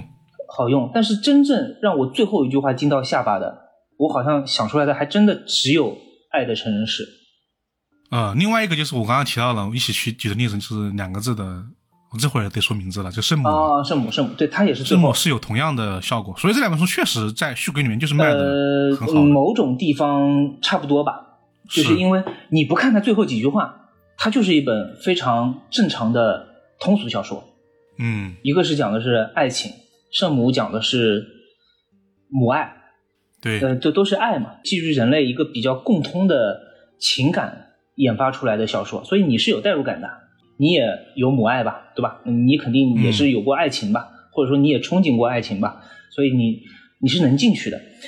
然后到了最后一句话，他直接把整个温暖走向了故事，或者说相对来说偏明媚的色调，一下子就是好像泼了一层墨一样，告诉你都是假的，是是残酷的。哦，这个时候给你的打击是很大的。那我觉得这种意外，它不是剧情上面的意外，就不只是剧情上面的意外，更多的是你心里心中某一个地方崩塌了吧。我这说的太严重了，崩塌有点太严重了。但是我看《爱的成人时》的时候，真的是有这种感觉啊！就我觉得我心里的某个地方崩塌了，嗯就是爱情原来是这么残酷的一件事情。原来我前面看到的那些所谓的狗粮，它其实也是算计和阴谋。嗯就是这这个是让我有点难受的。那说明我真的读进去了。当然，它前面描写很好，是这种感觉比较好理解，就物理学不存在了。嗯，对。然后物理学不存在，爱情也不存在。呃，像这两本书啊，都是它没有主悬念的。圣母还是圣母有，圣母有，圣母有。呃，爱的承认是它是没有主悬念的，这也是我喜欢这本书的另外一个很重要的点吧。就是传统概念上，我们认为推理小说它一定是有一个强悬念支撑着读者读下去的，不管你读到最后这个轨迹是好是坏，你肯定能让读者读完。嗯，因为它的悬悬念实在太强了，这个是其他所有的类型小说所不能比拟的强悬念。但是像叙事性轨迹，它另辟了一条蹊径，就是我可以没有任何的悬念。在《爱的成人式》当中，这几乎没有悬念，或者说没有强悬念吧。但是你也能顺着他的写作节奏进入到整个故事当中，所以我认为他的比例其实是很厉害的，完全看不出来是甘胡桃老师写的。对，神奇的作家，神奇的作家。然后像呃更多的作品有点像是圣母的处理方式，就是他可能没有把握说我在前面十几万字没有任何的悬念就让你读下去，所以我人为的给你造一个悬念。所以圣母当中确实是有杀人案，然后呢也是有强悬念的，像正儿八经的推理小说一样吸引着你读下去。但是读到最后你会发现，嗯，解法不是你想象当中的那种传统推理小说的解法。用呃汤川学的话说，你以为是在做呃呃几何题，其实是在做代数题，是这么说的吗？是，大概是这个意思。大概我也记不得原完整的那就是这个意思啊！你以为你你破的是这个案件，但其实他是在另外一个地方骗的你，所以他也能给你带来很强烈的冲击。但是我认为前面他勾引你读下去的那个，呃，只是他故事方面为了有一个。有一个悬念，有个强悬念而已。而且那个案子，案子的悬念跟他主题是相关的，对，所以他必须得那样写，不然他的主题后面是通过续轨完成完成不了。嗯，但是你想想，如果他不写这个案件，他这个续轨也是能完成的。他写另外一个故事，但是这个故事可能就没有那么吸引人了。是是，他直接就写母女之间的那个纠葛嘛。我女儿要谈恋爱了，我不让她谈恋爱，就写这种琐碎的事情也一样可以成立啊。但是他要讨论那个主题是杀人案，好像更会更加的对对对，就是冲击力会更强一点。对对对，就是这种呃现身的感觉可能会更强烈一点吧。对，然后这两个我们我们说也是因为这两个，说实话是那一种，我觉得我们说了你去看，你还是会被震撼到的嗯作品。但但我是不喜欢圣母的，我必须补充一下，圣母圣母很多人不喜欢。圣母确实很多人不太喜欢他。为什么很多人不喜欢圣母啊？因为圣母的结结局那一下，有人觉得这是一个不太怎么说呢？我不知道我用什么词语好啊。我我的理由就是他是非伦，就是不正常的伦理。啊，他传达出那个东西有点让人有有有的人不太能接受。嗯，想表达那个东西，有有些人不太能接受。但是爱的城是这个就比较。就是普罗大众一点了。是《爱的城市》这个你完全能够接受，你完全能够接受。嗯，圣母我之所以不喜欢，是因为我觉得他最后的那个欺骗的那个点是我本来就想不到的，就他本来就是非常人、正常人能够去做的事情。是，他是小部分人才会去选择的事情，然后他把它作为了一个主悬念隐瞒起来。那我觉得没有想到是正常的，他不是因为你的技法有多么的出色，而是。就哪怕你告诉我，我也想不到这个事情。同样的，还有杀戮之病。嗯嗯，我认为他最后的那个轨迹也是，就我我觉得我正常人就想不出这种东西来。但他因为太不正常，所以这本书还是评价比较高。嗯，也是因为就是其他的一些描写比较耸动，而且也绝版了。啊，是啊，但是有人喜欢这种，因为很多人都是我可能是站在一个创作者的视角啊，就作为读者来讲，我确实也是被震撼了。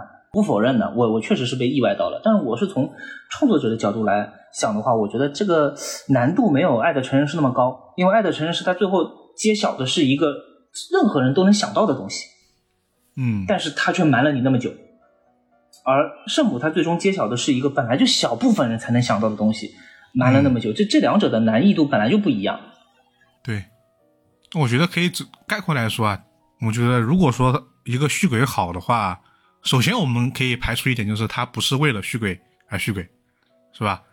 这点我们先排除掉。啥？就是泽原一的大部分作品，哦，好，你说哲原一我就懂了。就是那种啊，不是说就是他有一些真的没什么东西可以看了。嗯然后呢，他就是说最好是续轨达成那一刻，他能够跟作品的主题进行结合，并升华一些些，对或者说深化一些些的时候是，让它更深一步的时候有一。本非常好的例子，待会儿说。嗯，你你你你先继续往下说。好，那这是第二个点嘛，是吧？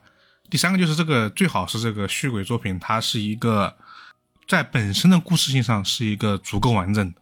嗯因为有的书它可能因为续轨导致它本身没那么好看，啊，不是说有没有悬念，就是没那么好看。对可能这几点我觉得算是几个比较共通的点吧。嗯，能写出来满足以上三点的，应该都已经至少是个及格分吧。我觉得都能算优秀了。如果他确实能骗到不少人的话，是是是，你在某一点上能做到极致，嗯，那确实也没得说，嗯是吧？很多这样的作品，呃那你只靠一个续鬼，我也觉得你挺牛逼的。挺厉害的呀。然后有一些，比如说，嗯，去年的那本书《德尔塔的悲剧》，嗯，哦，他就是一本极致的书。他觉得他一个续鬼骗不了你，所以他加一个续鬼，加两个续鬼，加三个续鬼，他他他他他他把前面我们一点零版本好像说到的那些东西全部都用上了，用完了，他用完了。主要他用完了之后呢，他确实还是是一个完整的整体。对对对，它它它是完整的，它没有没有那种就是硬凑的感觉，但是确实是他把一点零版本的所有的东西都写完了。我觉得这本书写出来，基本上标志着一点零时代的彻底终结。嗯，就以后你别再写了。如果你还是要写一本这样子的书的话，那你看一下《德尔塔的悲剧》，你觉得你能比他能骗到人吗？如果你不行的话，那那那要么就是你故事好，你主题好，不然纯要打轨迹的话，你打不过这本书的。对。但那本书也是因为这样做导致口碑会有一个两极化的差异。因因为它太技术流了，所以它的情感部分、它的故事部分是相对弱的。嗯，退让了很多写作的时候。嗯，他的故事，说实话，我真的看看的都不要看了，讲的又是什么校园霸凌，是就是。只要是日本人写的那种校园霸凌的故事，我看都不要看了，太多了。对，。是太多了，而且太太多了是写的好的那那一档。是的，我认为他在利用校园霸凌，因为我觉得校园霸凌是一个非常严肃的话题，他可以写的很好，但是我觉得很多的呃作品吧，他们可能在利用这一点就觉得好写，然后呢也容易引起一些共情，多多少少也有一些社会的深度在里面，所以就这么写。很显然啊，德尔塔的悲剧就是这样子的书，但是它轨迹确实很好。对，嗯，讲校园霸凌的有一本也是续轨，我是强烈推荐的，叫做《镜之孤城》。嗯，而且我不怕这本书告诉各位说是续轨，你们看了依然能够被感动到，嗯，依然能够，对，那本书也不怕。那本书说实话，我自己看的时候都没有太去想它它它是轨迹是吧？是不是是不是续轨，只是后来看完之后想了想，哦，它这个应该算是续轨会有这样的感觉。对，但它这个续轨的成分并不大吧？它只是作为某一个情感的爆点在那边出现了。对对对，嗯，哪怕你一开始知道这个轨迹是什么，哪怕你看穿了，我觉得也不影响这本书的精彩程度。它是一个非常好的故事，而且它写的是，呃，校园霸凌。我觉得他是真真正的用小孩的视角去写校园霸凌，就是写的还是很有很让人有代入感的，而不是高高在上的成人的视角，或者说是我看别人的校园霸凌，我想象中的校园霸凌不是的。所以那本书我觉得很好，是能给人勇气的。对对对，嗯，还有前面老跟你提到的一个，就是说续鬼出来之后和主题结合的特别好的，有一本很好的例子，叫做《应数抽芽时想你》。哎，这本书就是我想讨论的。虽然我之前做一期节目的时候讨论过一次，嗯就是不推荐嘛，是吧？啊打引号的不推荐。没有，啊之前我们做过不推荐的时候说了这本书，啊，是是是，然后因为我觉得这本书今天我们是必须得讨论的，是因为什么呢？因为你让我推荐这本书说主题的话，我肯定会说这本书的推荐嘛。但是呢，每次评论区都有人说这本书看完之后他想撕书，为什么啊？就是一可能是觉得就这儿，二可能是觉得这也没没什么那个，嗯，就 值得就是要值续轨的部分吧？嗯，嗯对对对。但是我重申一点，就是说，我觉得这还是它就是主题上做的比较好。嗯，我也觉得还是它主题它的轨迹你拆开来讲，我是承认的，就是嗯我非常认同。呃，如果有些人说这本书的轨迹就这，那我认同，因为它的轨迹就这，很简单是，是它是一点零的轨迹啊，嗯，它还一点零的人物轨迹是吧？对，一点点的人物轨迹。就没就都没有别的东西，哎都没有，甚至都没有说 是人物里面很基础的 两非，常非常基础的一个东西，就和性别虚伪差不多的那种感觉了。是是是。就，已经是，我跟你讲，就是已经是爱加加沙都不想写的这种，觉得老套，对对对。觉得老套的轨迹了。但是，呃，为什么很多人喜欢这本书，就是因为它和主题结合的很好啊。就你想一想，如果你你不用这个虚轨，你去写这个主题，能不能写到像他现在处理的这么好？我觉得很难。嗯嗯，你必须要有好几倍于他的文学修养、人物塑造能力，你才有可能去传达出来这种强烈的感情。但是，为什么续鬼它很神奇呢？就是说，它可能你只需要白描，你就要你只需要把事情老老实实的、客观的叙述出来，在中间加入这么一个续鬼，这个续鬼自然它就有某种力量，这个力量会在读者的面前，在那一页炸开来，让你觉得这个主题哇，就是直接炸到你的心里。它是有一种像像作者的武器一样的，嗯，他就有一种这种感觉，就是如果用游戏来举例子，就是它有点像蓄力攻击，嗯。就前面其实一直都在蓄力，但是其实感觉蓄力好像也没什么，但最后那一下它确实是足够有力量的。对，蓄给很多时候能能达到这样的效果吧。所以你说英抽其实还是还是后劲比较大，你越想觉得他这样写真的是能让你想很多，嗯，我觉得算是比较好的。对，我觉得它是一种一个教科书级的续轨方式吧，就是它不是为了续轨而续轨，而是他把续轨当做了一种呃技巧，他是真的在利用续轨这个技巧来完成他想表达的事情。轨迹如何？我我相信这本书看完之后，你也你也知道了，就他要他要讲的真的不是这个轨迹，他要讲的是轨迹揭晓之后的那一，就是你对这两个主人公的重新认识。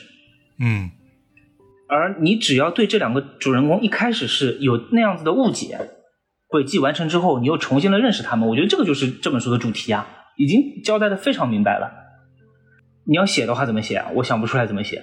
一开始你是觉得有刻板印象对他们的，但后来你发现他们不一样，他们是自己内心也有能量的，也是什么什么的。就我觉得你正常写的话，不太具有说服力，也不会有这么令人印象深刻吧。对，而且我觉得真的那样很难写，很容易写的比较俗套，就是俗了，写成真的很一个特别俗俗套的正能量故事，真的。哎，对你这么一说，他这个故事其实本身也挺俗套的，没有好到哪里去。但是它就是一个俗套的故事，加上一个最最基础的续轨，却真的能给你心里带来一种强烈的震撼的感觉，嗯，就是会让你去重新思考一些事情的啊，会让你重新看待身边的一些人和一些事的。这个就是文字的力量，续轨的力量。而我在其他的作品当中很少看到续轨有这样子的力量。嗯、续轨大部分是用来娱乐的，它作为一种轨迹的，就是让读者意外的，嗯，技巧来呈现出来的，而不是为了让读者记住这个主题。所以我是觉得，刚刚他也很符合我们说的那种，就是表达上的极致吧，就是像比如说《你是新人》的某一本馆啊，就不说名字了，我觉得达到同样的效果的，就是你看了之后你绝对印象深刻，虽然它很简单，它就那一下，好吧，就也没有特别复杂的续轨。但你说的看你说的也是一点零版本的某一个是吧？那，对，一点零版本的某一本某一本馆。对对对，这个我觉得不比应酬差。是那个主题上真的很很，也是有同样的效果吧。那我们今天不能说太多，不不然给大家说完了。然后我自己再补充一个，说另外一种吧，我觉得我可能会印象深刻的，觉得好的就是我刚刚说的，我们已经已经有这个条件反射了，嗯就是我知道你要玩什么续轨了，然后我也读了很多，然后我觉得我能猜出来，但是你依然骗了我的这样的续鬼的作品。我自己觉得是剪刀男。哦，剪刀男其实我看的比较晚，我看的不是特别早，我当时已经看了不少的续鬼了。嗯然后我觉得我猜到了，然后他还是把我骗了，结果你是猜错了是吗？他依然让我意外到了，啊、而且我觉得他那个还不是特别复杂的，他简单啊，他这个就是人物续鬼啊。是啊，就很就很简单的人物续鬼，还不是特别复杂的，但是嗯，他的写作能力可能跟编排能力比较好吧，还是把我骗到了。呃我也觉得《剪刀男》是确实是这个作者写作能力是很强的。我我看的比较早，然后嗯我、我当时可能觉得我看的叙述性轨迹并不多吧，所以被骗了，以至于很长一段时间内我都不敢承认《剪刀男》是一本好的续轨。因为我回过头仔细想想，这本《剪刀男》也太俗了吧，就这个轨迹也太简单了吧？是为什么 为什么我会觉得这么简单的一个轨迹是好的呢？这不就暴露了我推理小说看的少了吗？所以，所以一般我不太会说《剪刀男》这本书，但是，嗯，我我确实是被骗了。我高中看的《剪刀男》，那个时候他第一版出来，后来嗯，你应该看的是后来的那个版本吧？嗯，因为他这本书很早就绝绝版了。我是那个时候绝版了之后是网上看的，啊，对他后来又出了之后我又推过一次，嗯就那个时候应该也是我上大学的时候看的，因为我会忍不住的猜，然后他既能让我去忘掉这个猜的过程，又能让我猜不到，我觉得这是他，我说就是好的续鬼作品得达到的部分，就是我得让你去忘掉你要去干嘛，就跟着我的步调来走。嗯，就我很喜欢的续鬼是那种，就是说，比如说作者已经看透了我所有的思路，嗯。就是比如说这是一个岔路口有 A、B 的这个路口，我选了 A，然后哎，作者在 A 等着我呢，嗯，这种感觉就特别喜欢这种在心理层面上呢我跟我跟我跟作者这种参与感，我就是我觉得简单来是达到这种水平了的，就是他踩的很准，他知道你读者要干嘛，就这种是很厉害的，我我个人觉得，嗯拿捏了读者的。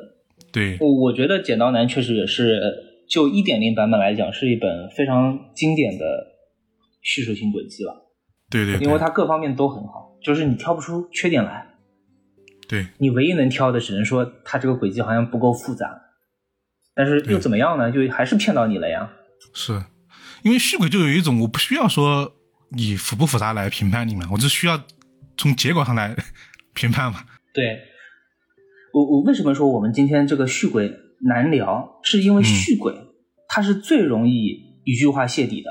是，就你其他的推理小说，有时候都一句话泄不了底。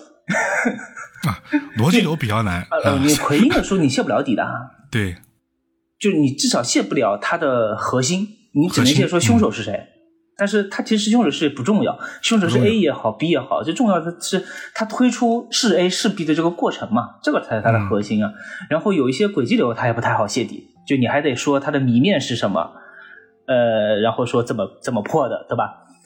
而且很多轨迹流，它有时候那个谜面的构建过程很重要。很重要。你如果单说的话没意思，嗯，是吧？但叙述性轨迹它甚至可以不用说谜面，直接一句话就是哦，这里面的什么什么是什么什么就行了，呃谜面都没有的，所以它太好泄底了。它就是一种一，就是极其容易说聊天的时候啊，就是嗯。我、我觉得绿华老师肯定经历过，就是哎，那本某某某是不是也用到了某某某的轨迹？啊好，以下了。两本书 没了，甚至甚至有一些书，你真的就不能说它是续鬼，是就就有的书敏感真不能说。就敏感到这种程度，就是你一说这是续鬼，那呃看的少的人可能就还好一点，像嗯。如果多看一些的话，这真的太容易看穿了。对，他真的会容易出现这种对于对于作品极大的这个阅读或者是观、嗯观看上的这个体验的差距。所以我们今天我本来想说举一些游戏的例子，但是游戏例子我想就一个都不举了吧，因为它基本上和你的整个游玩过程是相关的。如果是一说完之后，对啊、你游你游戏好像一说就是，因为你一本书像可长可短嘛，你看呢，游戏 那怎么几十个小时总归是要的，对吧？而且基本上都是在那些文字类游戏里面，那游戏对，它都是文字类游戏。时长都很长。我我为什么前面前面要说这个，就是它太容易泄底呢？就是嗯。反过来说，我们觉得说这本书就算告诉你是续鬼，它依然推荐给你的，那那说明这本书的质量是真的好。是，就像我们前面提到的，《樱树抽芽是想你》，《尽是孤城》，我剪刀男，爱的成人式，我觉得这些就不怕告诉你我是续鬼的，呃，包括东东桥的坠落，嗯。嗯，如果你要说，嗯，叙述性轨迹有一定是有一个三六九等，它的技巧上有高有低的话，那前面提到那些例子，它一定是在第一梯队的，至少在是现在有简体版的小说当中，它是属于第一梯队的。原因很简单，就是我告诉你这是续鬼，你还是看不出来，或者说你哪怕可能看出来，你还是能够享受到这本书的乐趣。那我觉得作为一本嗯有续鬼元素的推理小说，它已经成功了。对，而且这是绝对意义上的成功，嗯，就是大家都知道推理小说是经不起剧透的嘛，对，或者经不起提示的，有时候是。是，等他提示完之后，就是他还能依然如此能够给你震撼力的话，嗯说明他的这个完成度啊，它的质量啊，真的是上乘。哎，还有一个问题啊，我要问一下老根，嗯，你看一本续鬼，如果看到后面觉得被骗了，你会再从头看一遍吗？分两种类型，一种是看片段，嗯就是我会把我印有印象的片段全部挑出来看一遍，然后有的书我会再看第二遍。就是你要看它具体是怎么布局的，哪里来骗了你是吧？那也我想看看说，哎，就是有时候会有一些新的体验，因为不只是哪里骗了我，嗯还有人物之间互动的嗯情绪跟感情嗯，这些东西，它很值得看一遍。是你你你你说到这一点的时候，我脑子里想的就是《爱的成人式》。嗯，我觉得《爱就同样的一句话，它是两个意思。对对对对对，就就是你以为你以为他们两个人说这番话的时候是怀着爱的，但其实并不是。嗯，就是真的是一本书，你相当于看了两本书，一本是你自己自己想象的，一本是作者真正想说的，这个就太厉害了。是，所以这种我觉得才能真正的称得上说一句话逆转这本书。嗯，对，因为有的逆转其实是反转嘛，嗯，是它是颠覆了这个故事的这个内容。那有的其实它不只是颠覆故事，颠覆是所有的东西在里面的，嗯，故事、人物、台词都被这个替换掉。对，其实，在很多电影里面体现的比较明显。很多电影一看到结局，发现前面好像，哎，就是 这话是另另外一个意思。好了，我们现在接下去要说电影了，是吧？电影我们少说一点吧，因为还是怕说我们就是说了太多的作品让大家去观看了。这应该是我们最后一趴的内容。好，嗯，因为电影我首先得说一部，因为我看六号老师专栏里面也写了，这一部就是大家听到名字你很熟啊，但是如果介意也可以跳过，那就是你的名字。因为我觉得你的名字是一部你不会用续轨去界定它，是吧？但它确实是一个完成度很高的续鬼。哎，你你在看到我专栏里写这个你的名字时之前，没有想过这是续鬼吗？没有，我我想了啊，我看的时候就知道是续轨了啊、对，但但是好像不太会有人把这个东西 当成续放到续轨来说。去。但但是我觉得在我们的认知里面，是可以把它作为续鬼来讨论嘛，是，因为它这个完成度很高啊，真的。因我觉得我它符合我们刚刚说的所有点啊，就嗯对主题的升华，嗯它的完成度、它的误导都做得很好啊。嗯但好像新海诚自己也也没想说，就是 他是个什么诡计这种，他应该不会有这样的想法，他只是觉得是这个东西好像对我最终故事主题的呈现真的很有帮助。对他这样我我我认为嗯他只是真的是利用了叙述性轨迹，他他倒真的不是在玩一个叙述性轨迹，对，利用，可能都不知道叙述性轨迹吧。我不知道啊，但是他他可能就是想到了哦，用这样子的方式去呈现这个故事，可能会更加的有宿命感一点，更加的耐人寻味一点吧。可能还是因为续鬼的很多技巧，它确实是比较广泛的嗯故事创作技巧，它真的不是那么推理的东西对，对它都可以用。嗯，所以说很多非推理小说里面也会出现续鬼。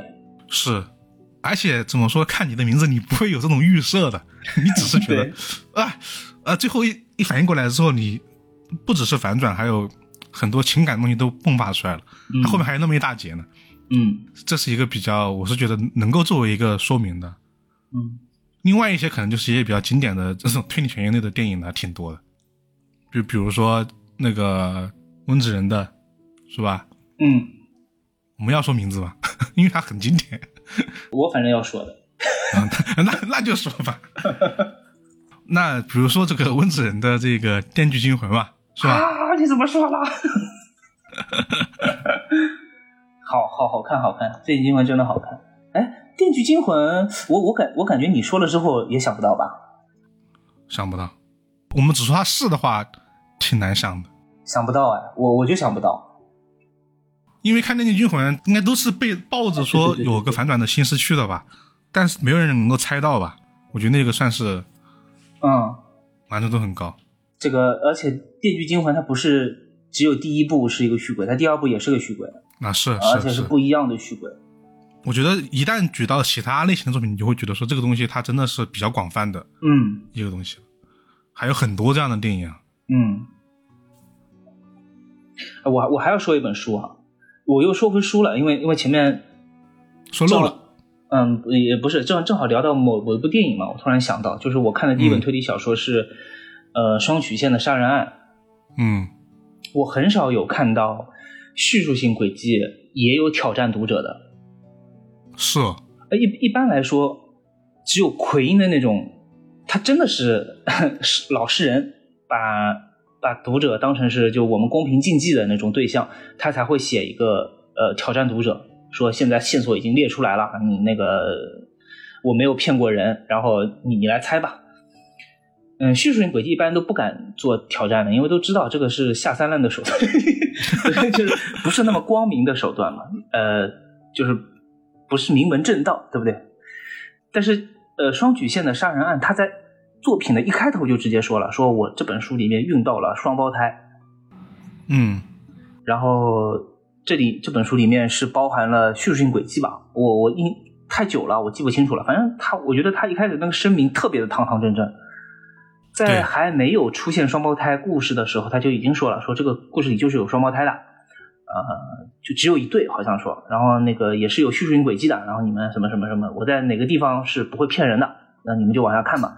我当时就觉得说，你这个作者怎么那么牛逼啊？我我我我都我都还没看，你先跟我来这么一套 一套，因为我当时我这是我看的第一本推理小说嘛，嗯，我没见过这种阵仗，一般都是前言都是写的都是，呃，我这本书是在我什么什么的状态下写的啊，我非常的嗯感谢我的谁谁谁啊，我第一次碰到这种人，上来就直接说，我这本书里有什么，然后我要我要干嘛，然后你驻军守夜狩猎愉快吧，我我现在要骗你了，你看你上不上当吧，我我我当时就觉得。我真的是有一种较劲的心去看这本双曲线的杀人案，但是我看嗯到很快，我几乎都没到一半的时候，我就彻底沉沦到这个故事当中了，就是太好看了这个故事。是，然后双曲线的杀人案也是我觉得可以推荐的一部续鬼作品吧，它的续鬼不新，但是我觉得它的剧情和致敬做的特别的好，在原有的阿加莎的那个无人生还的基础上玩出了新的花样，至少在当时是非常非常新的花样了。而且就我自己的经验来看的话，如果你一本推理小说都没看过，你直接去看这本书，应该也觉得好看。因为我当时就是一本推理小说都没看过，直接看的，没觉得他骗人，就觉得好看。对于双水仙的杀人，我一直很推崇，虽然它确实时代有点久，嗯因为它真的很厉害。因为我觉得，作为作者来说，能够把这么一个话放在面前，而且我确实用的就是个轨迹，这应该是一件挺，特别是推推理作家，我觉得应该是一件挺爽的事情吧。嗯而且读者确实也猜不出来，读者也觉得，我我当时看其实和你同样的心情啊，就是说你能这么牛逼呢？你全跟我说了，我还猜不到。然后我确实确实你最终只会进到故事里面去，你也猜不到。嗯。我觉得这这真的很厉害，而且还在挑战无人生还模式，真的，我觉得这几点这三点真的，我当时我对《谢城金站长》看的书当时没有特别多，这应该就是当时的第一本吧，嗯。看他的书的第一本，可能很多人都是啊。我当时看完之后说，这个人就是大师，嗯，但是看完了其他的书，哎，小师。发现他是在发现他是在赚钱的，小诗小诗，八月其实也是来写畅销书的。呃，但这本书确实太厉害了。对对对，也不能这么说，你只能说这本书它确实是本格魂燃烧了吧，其他的书它有其他的想法嘛，就是嗯，呃也是需要它其他类型的这种小说的。对对对，嗯，呃，那反正我们推荐都推荐到现在啊，这期节目很长很长了，我没想到录了这么久。是啊，我没想到啊，这感觉也没说多少本。其实我们节目里面说的，呃，叙事性轨迹的作品，其实都是一些，呃，非常知名的作品了吧？我感觉。嗯，就是那种大家去搜比较好找到推荐的这个作品。对，就你只要去搜一个推理小说，呃，就叙事性轨迹书单，我感觉是我们今天书里面百分之七八十吧，你多嗯看几个书单都能看到的，就真的是这么经典。我们还没有说到一些犄角旮旯的比较小众的呃作品呢。那那些就是如果你喜欢叙事性轨迹的话，自己去多看一些推理小说，呃，会有一种发现的乐趣在里面。嗯，毕竟我们今天是面向的这个群体还是刚刚入门的，嗯，虽然我觉得聊到后，面好像是有点深了一点点啊，但是我觉得没问题，这个我们可以之后再聊啊。嗯毕竟之后可以来个进阶版。进阶版，那这些叙述性轨迹弄完之后，进阶版都是烂烂做了。但续鬼有时候怎么说？他虽然写的不好，就有些续鬼啊，就是我明知道放在大众的读者这个角度里面它是不好的，但是自己看吧，确实有一种别样的乐趣。神丑，你你喜欢神丑？很怪，你很难去向别人言说，但是有时候推荐给同类的人，你也会很开心。哎，看看这个，可有意思了。这种呃，作品推推理也挺多的。小说它很奇怪的一点就是说，嗯、他好的作品会推荐，烂的作品也会推荐，反而是中不溜秋的作品没什么人推荐。嗯，就你真的是烂到一定程度了，哇，这本书也火了。是像干胡桃对吧？他最好的作品，呃，《爱的成人式 》，最坏的梅菲斯特奖，梅菲斯特奖的那个，对对对，一样一样火啊，甚至比《爱的成人式》更火。嗯它是他的招牌招牌作嘛。嗯、所以本质上我觉得它还是一种娱乐吧。嗯、用我我前面举过的一个例子，就是你看你看那种电竞比赛的例子，什么样的片段会被人剪成高光？一个是什么最佳击杀，就最佳团战，嗯，还有一个就是五大囧，就是失误集锦，青铜操作，嗯，失误集锦，就这种失误集锦，你你也会去看的。我觉得叙述性轨迹和这个就很像。当它特别好的时候，自然而然很多人会推荐；当它真的是有很搞笑，搞笑到就是有点离谱的时候，也会被推荐的。但那是一种别样的乐趣吧。作品是不好，但是它带给人的快乐是很真实的。是这种快乐可以用很符合虚伪的一句话来来来解释，就是他居然这样写是好的，他居然这样写 是是烂的，但是是好笑的。嗯，好，那好，那我们最后就说到这儿了啊。我们今天也很感谢陆月豪老师给我们来的这些讲解和推荐啊。不知道大家对这个续轨，也就是这个叙述性轨迹，有没有一个更加清晰的一个认知？我觉得到我们俩的结论，可能更倾向于说，他越说反而越宽泛了，是吧？嗯，就他他说到底就是好玩了。嗯，不是一个那么限定的一个、一个东西，大家感兴趣就可以去看更多的，不感兴趣，就他纯粹是骗你，那你可以不看了，就是一个很简单的一个事情。然后呢，跟这个上期节目一样啊，大家如果还有什么想听的这个推理的名词啊，可以在评论区告诉我们。其实上一次还有一个备选，陆玉华老师，你肯定也很想聊是吗设？定系推理，哦，也写过专栏是吧？嗯是设定系推理，呃，是烂作更多。这反正这是也也是个热门候选，但是我、嗯我们暂时没考虑，是因为这东西它的前置条件太多了。嗯，我觉得还是应该先聊一些之前的一些，呃比如说对我，比如说之前聊的那个暴风雪山庄，就是那种很基础的，先聊完了，再去聊那些，可能会有，呃，聊的更加的详实一点。对我们避免解释很多概念，嗯所以这个设定系推理呢，我们会往后放一放。所以这期节目我们希望大家去留一些更加你们感兴趣的一些比较基础的一些可能有一些模糊的一些概念吧。欢迎在评论区告诉我们。好了，以上呢就是我们本期节目的全部内容了，也感谢我们陆宇华老师的录制。我们大家下期节目再见，拜拜，拜拜。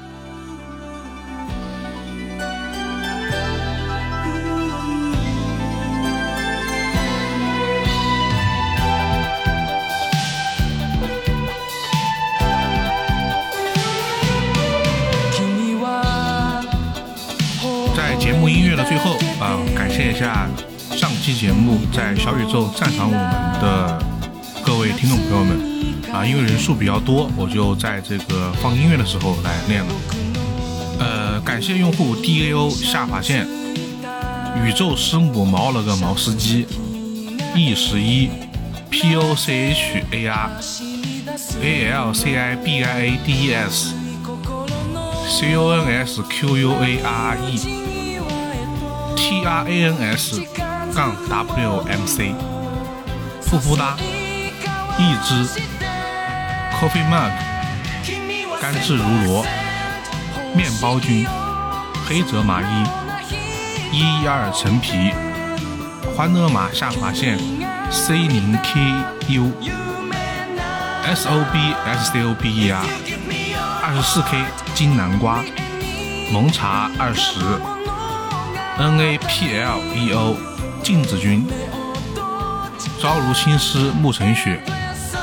阿房房房，平南观月，灵旗欠石，松人太太子，我爱宋雅虎，幻如，S H A R A 下划线 A X I A O，教授的蛇，一只吉他英雄，还有卓老师，感谢以上这些用户对我们的赞赏谢谢大家。